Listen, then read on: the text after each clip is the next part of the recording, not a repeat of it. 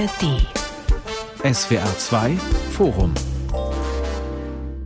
Leben im Labyrinth. Wie wurde Franz Kafka zum Weltliteraten? Das fragen wir heute im SWR 2 Forum, 100 Jahre nach seinem Tod im mittlerweile als Kafka-Jahr zu bezeichnenden Jahr 2024. Denn Kafka ist ein Begriff. Es gibt auf TikTok Kafka-Videos mit Hunderttausenden von Klicks. Facebook weist Kafka-Gruppen nach in Indien, USA, Spanien und sogar in Bagdad habe ich eine gefunden. Dort hat die Kafka-Gruppe 13.000 Mitglieder. Offensichtlich berührt er Menschen auf der ganzen Welt und wodurch er das tut, darüber wollen wir heute im SWR2 Forum reden.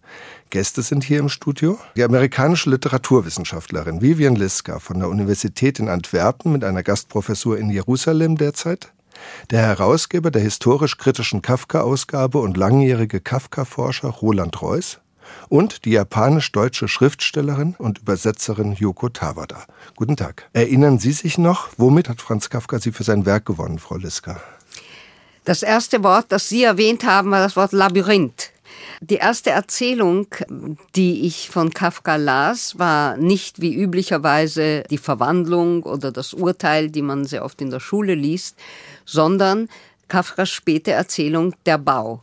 Da geht es um dieses maulwurfartige Tier, das am Anfang feststellt, mein Bau ist gut gelungen. Allerdings ist da vielleicht etwas beim Eingang, das nicht ganz stimmt und ich weiß noch nicht, wo ich die Nahrung äh, verwahren soll und äh, ob ich da überhaupt in Sicherheit bin. Ich höre da Geräusche, da sind andere Tiere. Vielleicht bin ich sogar in einem fremden Bau und das geht so über zig Seiten.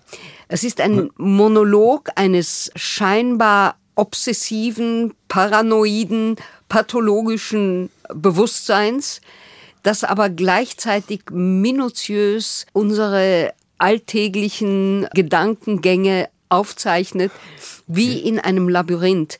Und, Und das wissen Sie noch, was das in Ihnen ausgelöst hat damals? War das die Beklemmung oder Faszination? Eben gleichzeitig, gleichzeitig die Angst und ich musste gleichzeitig dabei lachen. Das ist eine ganz komische Parodie einer Rationalität, die wild wird. Und ich fand das einfach großartig. Herr Reuss, Sie geben eine historisch-kritische Ausgabe heraus und widmen erhebliche Teile Ihrer eigenen Biografie diesem Schriftsteller. Wie kamen Sie dazu? Was hat Sie am Anfang für Kafka gewonnen? Also wenn ich jetzt ehrlich bin, kann ich das gar nicht so genau mehr sagen. Es war im Gymnasium 14, 15 Jahre, dass ich einen Deutschlehrer hatte, der zum Teil auch sehr unkonventionelle Weisen der Lektüre pflegte und manchmal auch Sachen im Unterricht diskutiert hat, die gar nicht so Thema damals offiziell waren. Und das waren alles relativ kleine Texte, die wir diskutiert haben im ja. Unterricht. Also Texte, die partiell auch von Brot überarbeitet wurden, mit Titeln vergeben wurden. Ich erinnere mich noch an Gib's auf, eine kleine Geschichte, die Thema war. Das war für mich eigentlich eher eine Motivation, dann noch weiter außenrum zu lesen. Und was ich interessant fand, etwa im Unterschied zu anderen Texten, die wir lasen, war, dass hier ein Autor sich eigentlich nicht anbietet, wie etwa, was weiß ich, Thomas Mann, ja, wo man dann immer so ein bisschen an die Grenze zum Kitsch gelangt. Also es war eine ja. sehr eigenständige, den Leser nicht, wie das heute so üblich ist und bei Ihnen auch im Radio ganz oft gemacht wird, abholende Bewegung, sondern es war eigentlich eine Befremdung und man hatte irgendwie den Eindruck, dass man sich damit näher auseinandersetzen muss. Was ist Gips auf? Na, Gips auf, das ist so eine Vergeblichkeitsgeschichte, wo, wo eigentlich so Ratschläge gegeben werden. Ja, es ist ein Text, den ich danach eigentlich gar nicht mehr groß gelesen habe. Ich habe dann versucht, meine Lektüre-Pensen zu erweitern, also größere Einheiten zu lesen. Habe damals die Fischer-Ausgaben gekauft ja. von den Romanen fand es immer so, dass es mich ein bisschen ratlos gemacht hat, aber es war eine angenehme Ratlosigkeit. Also es war nicht so, dass ich dadurch etwa deprimiert wurde. Manche Leute ja. reden ja so, wie wenn sie Kafka lesen und dann sind sie deprimiert. Das war nicht meine Wahrnehmung, sondern ich hatte den Eindruck, da ist etwas, was mich zieht, was ich nicht auf den sogenannten Begriff bringen kann. Und wo ich dann später, als ich dann Germanistik, Philosophie und Geschichte studiert habe, wusste, äh, ich werde mich auch nochmal ausführlicher damit beschäftigen und hatte dann das Glück, dass wir einen Verlagskontext hatten, der das auch ermöglicht hat. Frau Tawada, gibt es für Sie so eine Art Schlüsselerlebnis mit Franz Kafka? Und welcher Text ist Ihnen da der liebste oder erste liebste gewesen? Ich weiß nicht mehr, ehrlich gesagt, aber ich muss 15 oder 16 Jahre alt gewesen sein und wahrscheinlich die Verwandlung, so wie bei vielen anderen. Und ich war auch als Jugendliche, so wie viele andere, verzweifelt. Also unter anderem hatte ich das Gefühl, ich schaffe es nicht, ein Mensch zu sein oder werden. Ja? Oh. Weil als ein Mensch muss man ganz einen Beruf haben oder jeden Tag zur Arbeit gehen, später. Und man muss auch eine normale Liebesbeziehung haben und heiraten, Familie gründen. All das kam mir so unrealistisch vor. Und dann, ja. als ich da Kafka gelesen habe, war eine so erschreckend, aber auch Erleichterung. Ach so, so kann man auch leben, ja, als Käfer. Das ist ja eine Rettung für mich. Irgendwie ist hier eine Welt, in der ich leben kann. Ich habe sofort gemocht und wertgeschätzt und das ist bis heute geblieben. Aber das war nicht abweisend, aber schon glasklar und eine Welt für sich und auch, also überhaupt nicht sentimental. Und das könnte man auch fremd nennen vielleicht, ja. Obwohl das so nah war, obwohl ich das alles, das, das Gefühl hatte, ich verstehe alles, das ist mein Autor, trotzdem war er fremd und ist er auch geblieben. So. Ja. Also ich habe jetzt so Adjektive mitgeschrieben. Unsicher, Angst, ähm, humorvoll, ratlos, glasklar, fremd. Trifft es dann das Ihnen schon? In der Widersprüchlichkeit ganz sicher und ja. äh, eben faszinierend bei Kafka in der Gleichzeitigkeit. Ich war fasziniert von der Reaktion von Ilse Eichinger. Die hat den Kafka-Preis bekommen, ja. 1983, und hat eine Rede anlässlich dieser Preisverleihung mit dem Titel Die Zumutung des Atmens äh, vorgetragen. Und in dieser Rede versichert sie, von Kafka nur eine einzige kurze Stelle je gelesen zu haben. Ob man ihr glauben soll, das ist eine andere Sache. Diese Lektüre habe sie in einen derartigen Zustand der Angst versetzt, dass sie das Buch zuschlug und entschloss, nie wieder eine Zeile Kafkas zu lesen. So schreibt ja. sie das. Und die Stelle, von der Eichinger erzählt, sie habe ihr den Atem verschlagen, beschreibt ein Gespräch zwischen zwei Frauen, gefolgt von einem kurzen Kommentar des Ich-Erzählers. Und die Stelle geht so. Als ich an einem anderen Tag nach einem kurzen Nachmittagsschlaf die Augen öffnete, meines Lebens noch nicht ganz sicher, hörte ich meine Mutter in natürlichem Ton vom Balkon hinunter fragen, was machen Sie? Eine Frau antwortete aus dem Garten, ich jause im Grünen. Da staunte ich über die Festigkeit, mit der die Menschen das Leben zu tragen wissen. Und dann fragt er in der Erzählung, in die er das eingebaut hat, einer meiner ja. Lieblingserzählungen, Gespräch mit dem Beter, fragt er, können Sie sich vorstellen, dass Menschen so reden? Ja. Und diese Fremdmachung, ich will jetzt nicht Verfremdung, das ist ja. so ein zu übliches Wort, diese Fremdmachung, die Ilse Eichinger so einen Schreck zugeführt hat, das zeigt, wie sehr Kafka eigentlich uns den Boden unter den Füßen wegzieht. Also ich habe da ja auch so ein bisschen den Verdacht, dass er deswegen auch schon in frühen Jahren so oft andockt bei Lesern. Herr Reuss, können Sie das vielleicht auch bestätigen? Also ist da diese Unsicherheit vielleicht auch so ein adoleszentes Motiv auch immer dabei mitschwingen? Das weiß ich nicht, weil ich bin ziemlich sicher, dass wenn man versucht, mit sich selber ernsthaft umzugehen, wird man diese Unsicherheit eigentlich nicht verlieren. Ja, das heißt, sind ja Sachen, die nicht einfach auswachsen oder so. Die Felder sind dann vielleicht ein bisschen woanders, wo man die wahrnimmt. Eher schon den Punkt, den Sie genannt haben vorher, dass wir hier eine Art von Distanzierung eigentlich der Sprachroutinen haben, die sehr offensichtlich ist. Wie meinen Sie das? Naja, also wenn er die Kriegserklärung an Russland die man zu einer richtig großen Verschärfung des Ersten Weltkrieges geführt hat, wenn er die einfach nur mit dem Satz kommentiert, Nachmittag Schwimmschule, dann ist es nicht einfach nur Gedankenflüchtigkeit oder Verdrängung, sondern es ist auch im Prinzip eine Weigerung, die gesamte Kriegshetze, die damals unter den Intellektuellen en vogue war, mitzumachen. Wenn man bei anderen Intellektuellen der Zeit, auch bei Thomas Mann guckt, wie die auf diesen Krieg geschaut haben, dann stellt man fest, dass Kafka sich dem Gerede über diesen Krieg, der Propaganda, der Aufhetzung widersetzt hat. Und er macht das eben, wenn man so will, mit einer bestimmten Sprachpolitik, indem er Redegesten ins Leere laufen lässt und indem er versucht, sie sozusagen nicht zu übernehmen. Manchmal okay. stellt er sie auch dar, ja, indem er kaputte Rede ähm, vorführt. Das gibt es ganz oft, etwa im Schloss.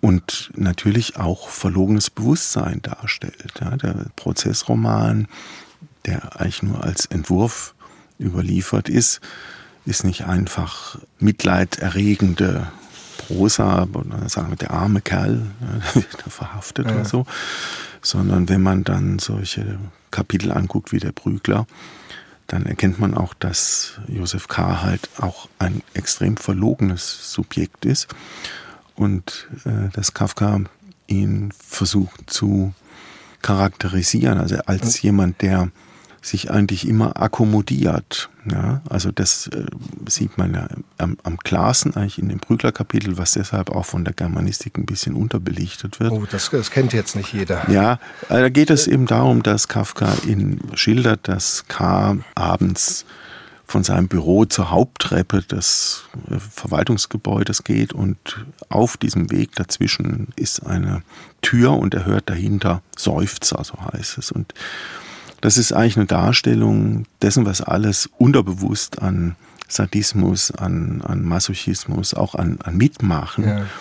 verdrängt worden ist. Und damit die Geprügelten Ruhe geben, prügelt er dann am Ende auch noch mit. Ja, das heißt, es ist ähm, eine sehr krasse Darstellung eines völlig korrumpierten Bewusstseins. Oliska, können Sie dazu was sagen? Weil ich habe das Gefühl, das geht auch ein bisschen in die Richtung des deutschen und des jüdischen Bewusstseins vielleicht. Also das heißt, wie sehr war Kafka Jude, der versucht hat, in so einem Punkt eine andere Rolle einzunehmen? Oder inwiefern?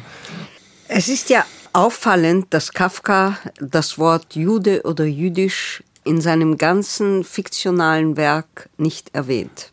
Das allerdings in seinen Tagebüchern und Briefen sehr viel von diesem Jüdischsein die Rede ist.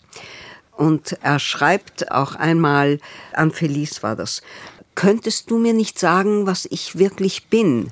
In der letzten Ausgabe der neuen Rundschau wird die Verwandlung erwähnt und mit guten Begründungen abgetan mit dem Zusatz, das ist etwas zeittypisch Deutsches. Im Gegensatz dazu, so Kafka weiter, schreibt Max Brod in seinem Artikel, Kafkas Erzählungen gehören zu den jüdischsten Dokumenten unserer Zeit. Ja. Und er fragt eben, Felice, kannst du mir vielleicht sagen, ob das jetzt deutsch oder jüdisch ist?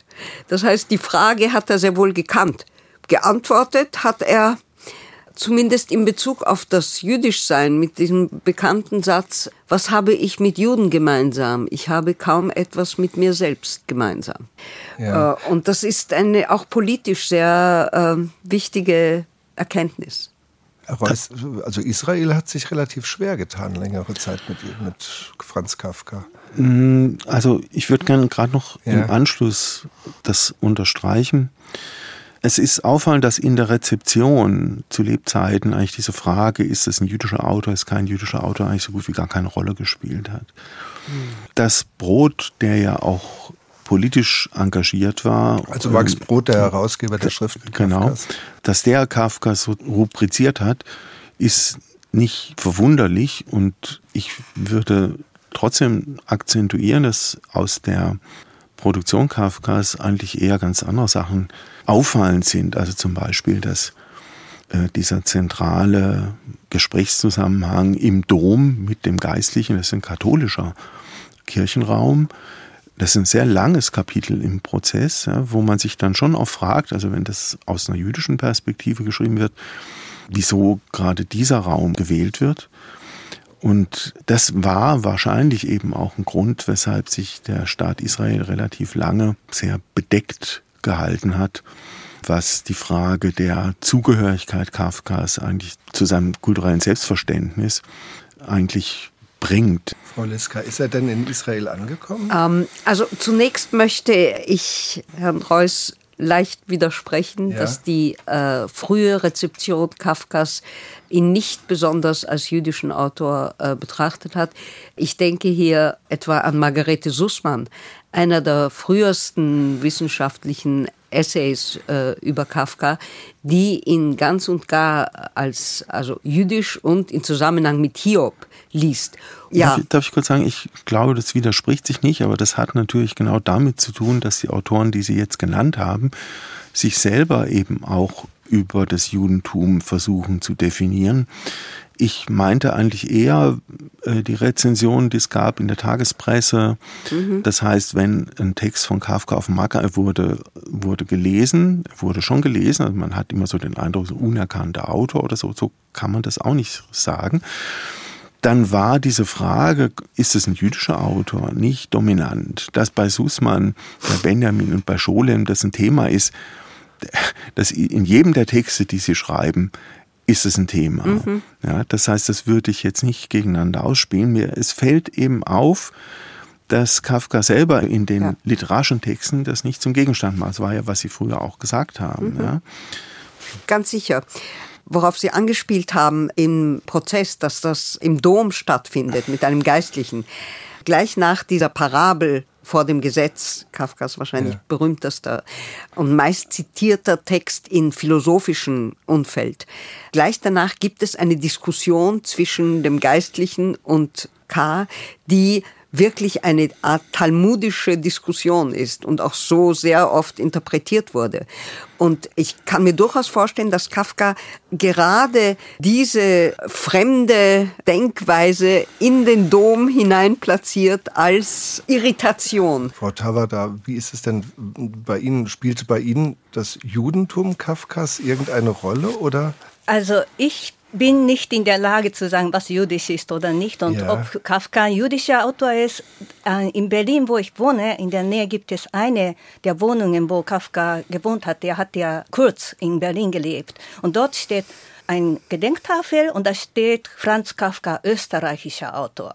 Aha. Das fand ich, aha, interessant. Also das ist wirklich interessant, weil was heißt denn Öster, was ist österreichisch bei Kafka? Äh, ich gehe von den Texten aus, die nicht die Identität oder Verständnis der Identität vom Autor selbst und auch nicht Rezeption, sondern wie sind die Texte. Und österreichische Texte könnten Ilse Eichinger und so weiter auch sehr Sie nehmen die Sprache sehr ernst und bestimmte Tendenzen. Vielleicht ist Kafka österreichisch. Und jüdisch, ja, weil ich ich liebe, wie Paul Celan und ja, Walter Benjamin und so. Ne? Ja. Und mir ist dann ein, also für mich ist schon eine Orientierung, dass Kafka tatsächlich vor dem Holocaust geschrieben hat und mhm. Paul Celan danach. Und was die unterschiedliche äh, Umgangsweise mit dieser Sache und auch Walter Benjamin, was ich da, also vieles liebe ich bei ihm, aber eine Sache ist, dass er so fixiert ist auf die kleine äh, Gegenstände, Spielzeug und Bilderbücher und was das ist und sammelt. Und das ist dann, dass diese Dinge, gerade diese Dinge erotische Qualität gewinnen. Ja? Und bei Kafka genauso, der Kreisel, die Spielbälle und dass die dann, als wären die äh, ganz falsche äh, Anschluss der Libido, ja, und ja. dann komme ich ja wieder auf Freud und ja, das muss ja irgendwas jüdisch sein da. Leben im Labyrinth. Wie wurde Franz Kafka zum Weltliteraten? Fragen wir heute in SWR 2 Forum. Und da muss ich jetzt gleich den Kontinent wechseln, Frau Tawada. Wissen Sie etwas über Kafkas Asienerfolg? Also ich habe sofort gemerkt beim Lesen immer wieder, ja, das kommt mir ja, asiatisch, asiatisch vor. vor sozusagen. ja, auf eine ganz naive Art und Weise. Ich könnte gar nicht sagen, warum, aber ich hatte immer das Gefühl, das müsste eigentlich gut zusammenpassen. Und dann haben Sie mir irgendwann im Interview gesagt, ja, Kafka ist einer ihrer wichtigsten Schriftsteller. Ja, ja, also ich kann genauso wenig sagen, was asiatisch ist, ja, genauso wenig wie was jüdisch ist. Das muss ich ja am Anfang schon sagen. Aber einige Sachen kann ich ansprechen, zum Beispiel in der Kafkas Literatur dieses Gefühl, dass die Gesellschaft ein Mechanismus ist, das nicht von Menschen gemacht ist und die Menschen können die auch nicht verbessern oder sofort ändern und die, also die individuellen, die einzelnen Menschen können nicht protestieren und man muss irgendwie damit auskommen oder man ist am Ende tot. Dieses Gefühl ist im Kopf der Menschen. Und andere, es ist ein bisschen pessimistische Seite, was ja. ich da denke. Was optimistisch ist, so eine Vorstellung für die Kommunikation. Was ist eine Kommunikation? In Europa ist es ja so, dass man eine klare Frage stellt, direkt, also in Deutschland besonders, und man kriegt eine klare Antwort. Dass das eine gelungene Kommunikation ist. Und in Asien, zum Beispiel im Zen-Buddhismus, gibt es äh, Tradition, dass dann so ein die Fragen passen sowieso nicht zu den Antworten. Und da entwickelt, entwickelt sich ein Raum, also Frau Liska hat ja schon vom Gespräch mit dem Beta gesprochen. Ja, das ist ein ganz toller Text und auch Gespräch mit dem Betrunkenen, auch mein Lieblingstext, weil Kafka hat eine Gesprächsform entwickelt, finde ich, wo es nicht um die Kommunikation geht, also zumindest so eine Kommunikation, wo wir denken, man fragt was und kriegt ja. man Antwort, ja, sondern da passiert viel mehr und es öffnet einen Raum der Unsicherheit, bedeutet aber auch sehr viele neue Ansichten und so. Und ich kann sagen, als ich dann vor einigen Jahren in Myanmar war, das ist ja wirklich ein Land, wo da nicht so viel in Myanmar, von, Myanmar ja, ja, nicht viele europäische Literatur übersetzt wurden bis jetzt. Aber die jungen Leute waren so euphorisch und sie haben als erstes mir erzählt, ja, Kafka wurde ja. übersetzt und total begeistert. Und warum? Und das wollte ich wissen, aber das haben sie nicht konnten sie nicht sagen. Sie fanden das einfach großartig. Aber über China möchte ich ein bisschen mehr sagen vielleicht. 2000 gab es ein Treffen mit chinesischen Autorinnen und da wurde gerade ein Buch von Zhang Xie äh, herausgegeben. Sie ist ja jetzt weltweit sehr geschätzt, aber damals unbekannt noch. Und sie hat dann ein dickes Buch über Literaturkritik rausgegeben. Also es geht ausschließlich um Franz Kafka, ja, ja, wie sie das toll fand. Und eine Sache, da erinnere ich mich, dann geht es auch um den Bau. Sie findet, dass das für sie eine Möglichkeit zu existieren ist. Sie baut für sich einen Existenzraum und sie weiß ja. gar nicht, wohin das geht, ja, und trotzdem lebt sie darin und das dient ja Myanmar sowie China also in den Ländern, wo es dann Probleme gibt mit der Demokratie, ja, dass dort, gerade dort auch sehr viele Leser findet. Also ist Kafka, Kafka heute, ja. ist Kafka ein Schriftsteller für schwierige Zeiten sozusagen? Ist er in schwierigen Zeiten besser aufgehoben als in... Ja, vielleicht, vielleicht, weil in, in Japan wurde seine Sachen in den 1930ern ja. übersetzt. Also in den 20er war das ja so wie in Berlin, sehr frei und alles lustig. Und dann kamen diese düstere 30er Jahre und es geht immer in eine falsche Richtung. Und in der Zeit wurde Kafka übersetzt und das ist genau die richtige Zeit für Kafka wahrscheinlich. Frau Liska. Besser aufgehoben ist Kafka vielleicht tatsächlich in schwierigen Zeiten. Wichtiger ist er vielleicht noch in denen, die zumindest nicht als schwierig perzipiert werden. Denn gerade da, wo man sich in Sicherheit fühlt und wo ja. man die Dinge für selbstverständlich nimmt. Gerade da glaube ich, dass Kafka eine ganz wichtige Rolle spielt, um einem diese Selbstverständlichkeiten zu nehmen. Und ja, also nach dem Motto, es könnte auch alles viel schwieriger sein, beziehungsweise es ist eigentlich auch, wenn man genau hinguckt, immer schwierig zu äh, existieren. Ja, genau. Ich glaube, es ist vor allem das Zweite. Es ist, wenn man sich bewusst wird, wie fragil unsere Grundlagen sind. Ja. Und Kafka, der führt dazu. Dann erhält man einfach ein viel intensiveres Lebensgefühl. Kafka hat das ja selbst sogar in seiner Rede über die jiddische Sprache. Das war eine Rede, die hat er gehalten an einem Abend vor einer Poetikvorlesung eines Freundes. Und er hat gewusst, da kommen die guten Bürger ins Theater, um sich diese für die für sie schon quasi folkloristische Theaterform äh, anzuschauen von dem Jiddischen. Auch die Sprache war ihnen nicht mehr so, so ganz geheuer. Und die haben sich für etabliert und Kafka hat da eine wunderbare Beschreibung, wie die einherleben in Ruhe. Und für ihn ist dann dieses Jiddisch eine wirkliche Herausforderung. Seine Rede endet mit dem Satz, Angst haben werden sie dann nicht mehr vor dem Jiddisch, sondern vor sich selbst. Er schreibt auch in seinem Tagebuch, meine Rede ist aus mir herausgeschossen wie aus einem Flintenlauf. Das ist schon fast eine Art Publikums, vielleicht nicht Beschimpfung, aber Beschießung.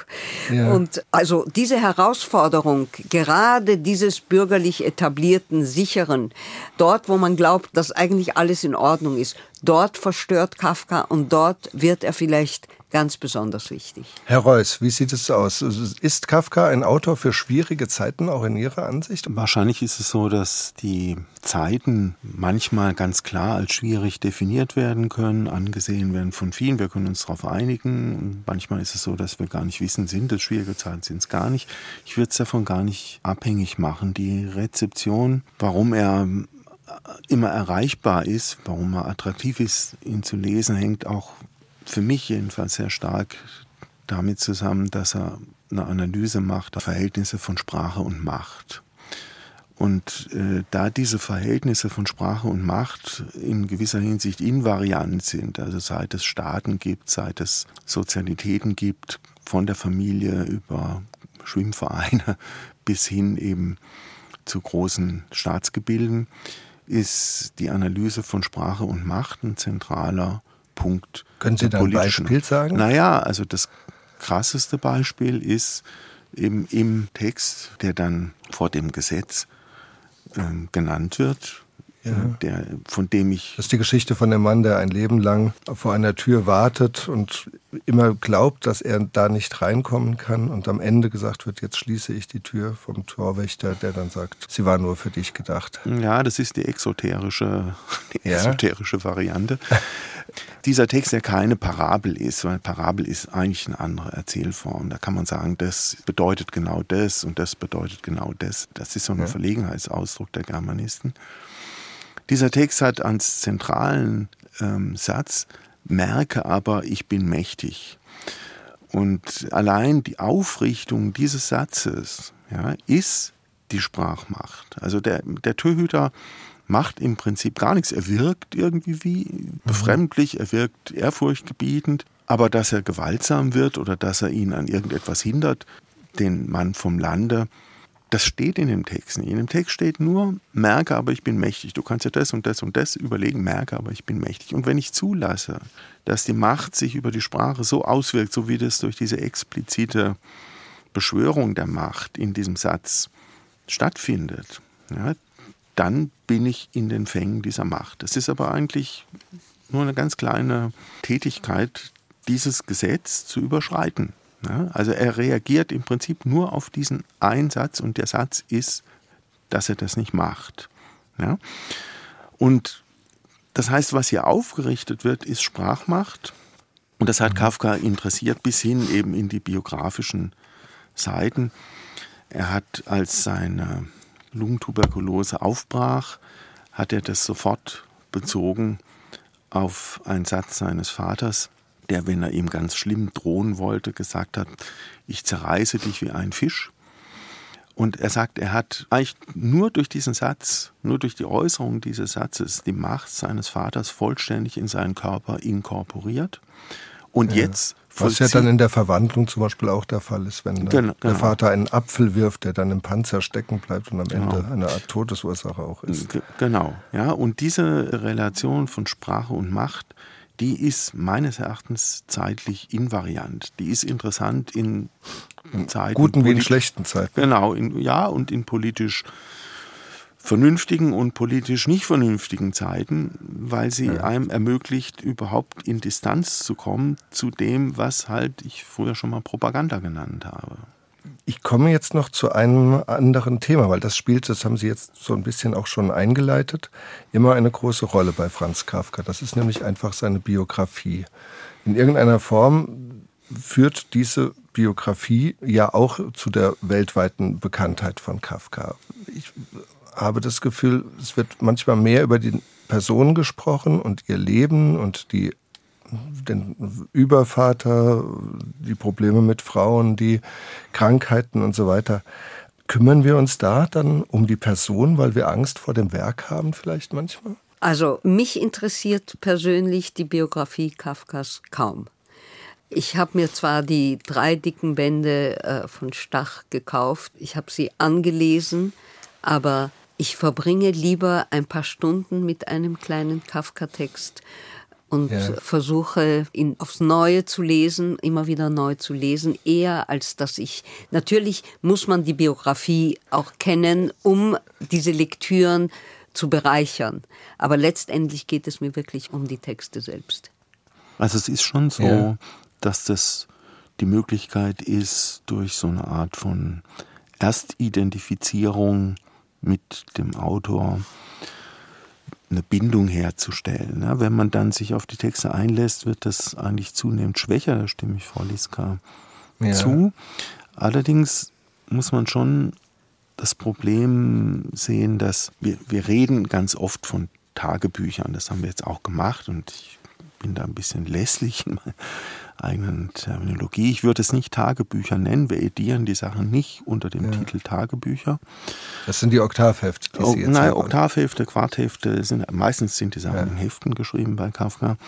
Wir haben das Problem, dass das, was als Tagebuch angesetzt wird und von Brot dekretiert wurde, weil er wusste, dass er so mehr Leute dazu bringt, es zu lesen, auch es zu kaufen. Was, was meinen Sie mit dekretiert? Also Max Brot hat die Texte herausgenommen und herausgegeben? Nein, mit dekretiert meine ich, dass das Korpus der Tagebücher das Problem aufweist, dass verschiedene Hefte, etwa die Oktavhefte, nicht unter den Tagebüchern ediert worden sind, obwohl sie ebenfalls Daten ja. enthalten. Also am so und so vielen, so und so vielen habe ich das gemacht oder jenes geschrieben. Und umgekehrt ist es so, dass das, was er unter Tagebücher ediert hat, viel reichhaltiger ist als Tagebucheintragung. Also es, ah, okay. man muss sich schon klar machen, dass sehr große Erzählpassagen, etwa die für ihn maßgebliche Erzählerfahrung, Schreiberfahrung mit dem Urteil, in wo er in einer Nacht durchgeschrieben hat genau, und, am Ende, und am Ende war der Text fertig. Das war für ihn ein sehr einschneidendes Erlebnis. Ja, und das ist in dem sechsten Quartheft vollständig enthalten, sodass das ähm, so eine Art von Brouillon ist das ein viel besserer Ausdruck für das, was wir hier vorliegen haben. Das sind Arbeitshefte, Brouillon, ja. also haben die Frühromantiker sowas genannt. Das sind Arbeitshefte, in die ich diaristische Eintragung, also ich bin mit Brot da und da in die Veranstaltung gegangen oder habe das und das äh, gelesen mhm. und so weiter. Und poetische Entwürfe, völlig ohne Ordnungsprinzip nebeneinander stehen. Und Brot hat eben im Prinzip versucht, die Rosinen aus dem Kuchen rauszunehmen und den Rest, das waren dann die Tagebücher und äh, die Erzählungen und so weiter, sind woanders publiziert worden. Das erweckt einen völlig falschen Eindruck von dem, wie Kafka geschrieben hat. Aber das bedeutet ja, so wie Sie es jetzt schildern, dass sich Person und Werk da gar nicht trennen lassen. Exakt, ja, das war ja mein Einwand, ja, also vielleicht auch gegen mich selber, ja. Ich selber interessiere mich auch nicht so super für Kafka als historische Person. Das ist wichtig, dass man die Daten kennt, dass man weiß, mit wem er kommuniziert hat. Aber natürlich interessieren mich mehr die Texte. Aber es ist eben, wie ich gesagt habe, nicht so einfach, weil die Hauptüberlieferungsform, sieht man jetzt mal vom Prozessentwurf und vom Entwurf zu das Schloss ab, ist eine völlige Mischung der Gattungen, Erzählprosa, manchmal es gibt sogar ein paar kleine Gedichte von Kafka, die da auftauchen. Es gibt auch Dramolette, kleine äh, Dramenstücke, die eigentlich noch nie aufgeführt worden sind. Der Gruftwächter ist eines von denen.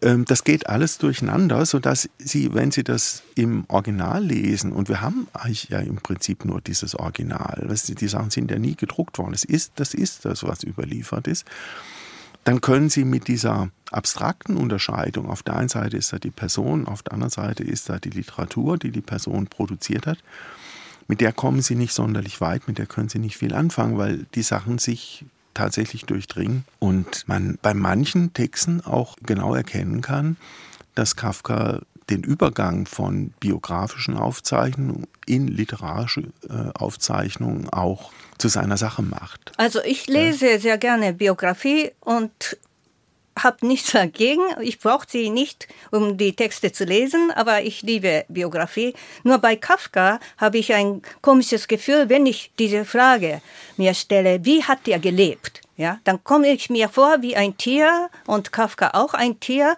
weil Kafka hat ja so viele Tiergeschichten geschrieben ja. und nur dort schreibt er ein Leben vom, also Forschung eines Hundes oder Josephine, die Sängerin oder Maus, Akademie. Bericht ja? für eine Akademie, ja, wo ein Affe auf einmal Wie von seiner Menschwerdung wurde ein Affe Und das ist der Blick, ja, das ist, da hat er schon die Frage ironisch auch beantwortet, dass dieser Blick auf Mensch ist eigentlich ähm, irgendwas mit Tier zu tun hat, ja, was ja unmöglich ist. Die Tiere können sich ja nicht reflektieren, aber gerade da, und das interessiert mich auch, deshalb habe ich ja auch Etüden im Schnee über Knut ein Buch geschrieben. Und über den Eisbären, ja. Ja, genau, über den Eisbären. Und, und in diesem Zusammenhang ist die Verwandlung auch sehr interessant, weil dort ist es ja nicht von Anfang an Tier, sondern zuerst ein Mensch und dann wird zum äh, im weitesten Sinne Tier. Ja? ja. Und das ist eine Verwandlung, die die Frage auch nicht antwortet, wie wird ein Mensch zur Literatur? Ein Mensch wird nicht zur Literatur. Ja, aber trotzdem ist ja bei Kafka ist so, dass anscheinend so eine gewisse Anfangsfasziniertheit ganz leicht herzustellen ist. Vielleicht auch durch diese ikonischen Fotos, die es von ihm gibt, wo er immer so dieses zurückgenommene, Schwäche zeigende hat und die Zeichnungen, die ja auch so sind. Also ist, ist Kafka vielleicht auch so eine, ein bisschen Popstar-tauglich?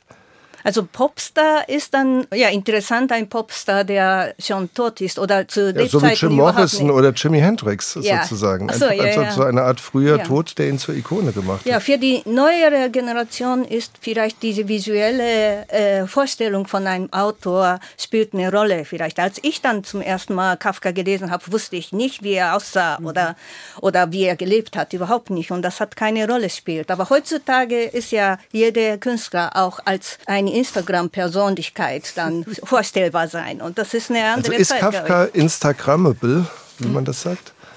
Herr Reuss? Also ich glaube, es ist noch viel schlimmer. Ja. ähm, das kann man auch nicht mit Jim Morrison oder so vergleichen. Ja. Kafka ist eigentlich eine Marke. Man muss sich das schon klar machen, ja, wenn man über Porsche redet. Es gab ja Leute in der Führungsetage bei Porsche, die Kafka-Fans waren. Das wird leicht vergessen und die haben ein Bewusstsein von der Marke Kafka gehabt. Ja, dass es bei Mont Blanc einen Füller gibt oder gab, der äh, Kafka hieß als Modell. Ja, das, das sagt eigentlich schon alles über die Art der Vermarktung. Ja. Ähm, und es gibt wenig Autoren, bei denen über diese Marktförmigkeit und über die Bewusstseinsstruktur, die, die eigentlich auch eine verdinglichende ist, so ein Eigenschaftswort wie Kafkaesk in alle Weltsprachen auf einmal übersetzt wird. Ja. Und jeder, egal ob das jetzt in Japan oder in Neuseeland oder in Amerika oder auf den Fidschi-Inseln, weiß, was damit gemeint ist. Ja? Das heißt, es ist nicht nur eine Aufmerksamkeitsindustrie, sondern es ist eine richtige Marke. Ja, das ist wie Porsche, VW okay. und kann man so das jetzt, Kann man da jetzt so ein bisschen ketzerisch dann fragen, hat Kafka unter den deutschsprachigen Autoren Goethe den Rang abgelaufen? Frau Ja, äh, also den Rang abgelaufen, ich glaube nicht, dass man da rangieren und ausrangieren muss, aber ich glaube, dass Kafka eine Vorstellung der Existenz in der Moderne geschaffen hat, die nach wie vor zu uns spricht. Und ich glaube auch, dass trotz Marke und Instagram diese Texte eine Zukunft haben. Ich glaube, ja. sie werden, wie es in dem Text Die Sorge des Hausvaters, wo ja. Odradek vorkommt, sie werden uns alle überleben. So ist nämlich das Ende des Texts. Die ja. Sorge des Hausvaters, das ist nämlich, und das ist jener, der kontrollieren will und Odradek einen Namen und eine Bedeutung und einen Ort zuweisen möchte. Äh, am Ende ist seine Sorge, dass diese Kreatur, dieses seltsame Ding, Mensch, Text und was immer das ist, ihn überleben könnte und dass er weiterhin störend durch das Haus rollen wird. Ja. Äh, also in diesem Sinne, ja, ich glaube, Kafkas Texte werden Instagram, Twitter und uns alle überleben. Frau Tawada, stimmt das? Ja, ich glaube auch schon. Also über die Zukunft kann ich nicht viel sagen, aber im Moment zumindest ist es eindeutig, dass Kafka internationaler zugänglicher ist und bedeutsamer ist als Goethe. Das heißt ja nicht, dass, dass er besser ist, wäre als das Goethe. Ist gut, oder Im so. Zuge das der nicht. Sparmaßnahmen wollen wir unsere Goethe-Institute ja scheinbar sowieso aufgeben. Kafka-Institut wäre, ja, dann, dann, weil Goethe kennt ja nicht jeder in der Welt. Also Kafka-Institut, ja. Herr Reuss, Ja, was Kaf- sagen Sie dazu? Kafka-Institut wird nicht gehen, weil Sie müssen schon einen staatstragenden Dichter haben, wenn Sie dann weltweit Institute gründen. Also ja, ich Kafka- meinte natürlich österreichisches Institut. Kaf- Kafka-Institut wird so ohne weiteres nicht gehen. Sie können auf einer Subversion keine Institution aufbauen. Das, das funktioniert nicht. Ich bin mir bei all den Sachen überhaupt nicht sicher. Wir müssen, jeder hier, ja, muss darum kämpfen, dass die Literatur überhaupt durchkommt. Wir müssen auch ein bisschen Hoffnung haben, dass die Literatur von sich aus auch die Kraft hat, von alleine auch was dazu beizutragen. Aber wenn man insgesamt so anguckt, die Lesefähigkeiten, die Fähigkeiten, sich komplexeren Texten überhaupt auszusetzen, das muss geschult werden, es muss gefördert werden und es muss viel mehr gefördert werden, als es in den letzten 30, 40 Jahren der Fall war. Das heißt, wenn Kafka dann trotzdem gelesen wird, können wir froh sein. Aber der kulturelle Kontext, egal ob jetzt Goethe, Kafka oder so, der muss eben auch von uns insgesamt, die wir im Bereich Literatur, Kultur und so weiter tätig sind, stärker befördert werden. Ja? Und wir müssen auch Druck machen auf die Politik, dass diese Sachen tatsächlich rezipiert werden können. Von alleine wird es nicht rezipiert. Ja? Ja. Wir brauchen die Lesefähigkeiten. Ich hätte jetzt noch eine ganz kleine Frage am Schluss. Wusste Kafka eigentlich, wie gut er ist? Also vielleicht darf ich das doch sagen. Ja. Es gibt eine sehr berühmte Stelle in äh, dem ersten Quartheft. Er schreibt erstmal einen Entschuldigungsbrief an seinen Vorgesetzten, dass er eigentlich völlig unfähig ist, ins Büro zu kommen am nächsten Tag, dass er so komplett deprimiert ist, dass er eigentlich überhaupt nicht mehr weiß, ob er überhaupt noch mal hochkommt und und und. Und auf der gegenüberliegenden Seite schreibt er dann, dass ihm völlig klar ist, dass er im Geistigen der Mittelpunkt Prags ist. Und ähm, diese Stelle hat er dann sehr extrem durchgestrichen. Also so, dass man es eigentlich kaum lesen kann. Und das Doofe an den Tagebucheditionen von Brot ist, dass sie das nicht sehen können. Deswegen haben wir gesagt, wir müssen das zeigen, damit die Leute diese Selbstzensur, ja, die, die Ja. darin steckt, also diesen, diesen euphorischen Satz zu schreiben und ihn dann gleich zu streichen, damit man das sieht. Ja, das, ist, das ist eigentlich die Bewegung. Ich glaube, er hatte von dem, was er da macht, ein relativ klares Bild. Das heißt nicht, dass keine Selbstzweifel die ganze Zeit interkurierten, immer dazwischen kamen, ja, aber ihm war klar, dass das eine Art von Prosa ist, die sonst keiner liefert. Ja, und daraus entsteht ein bestimmtes Selbstbewusstsein. Ich glaube, er war als Mensch unsicher und als Mensch konnte er nicht ein Selbstwertgefühl haben. Deshalb dachte er, dass was aus ihm kommt, kann ja nicht Wert haben. Und das hat ja mit der Person Kafka zu tun eher und nicht mit der Literatur.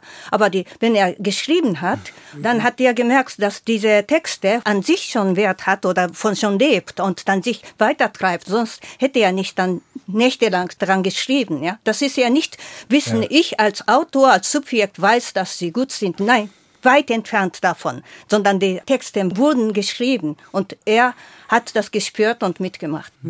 Ja, und äh, ich glaube, dass diese Beschreibung und die Beschreibung von Herrn Reuss mit dem Satz, der dann durchgestrichen ist, das entspricht auch genau seinem Wunsch, dass Brot, ob man das jetzt ernst nimmt oder nicht, alles verbrennen soll, was nicht publiziert ist. Also ich glaube, das ist genau dieses Durchstreichen von einem Bewusstsein eines solchen Absolutheitsanspruchs, dass die beiden hier wirklich zusammen gesehen werden müssen. Wunderbar.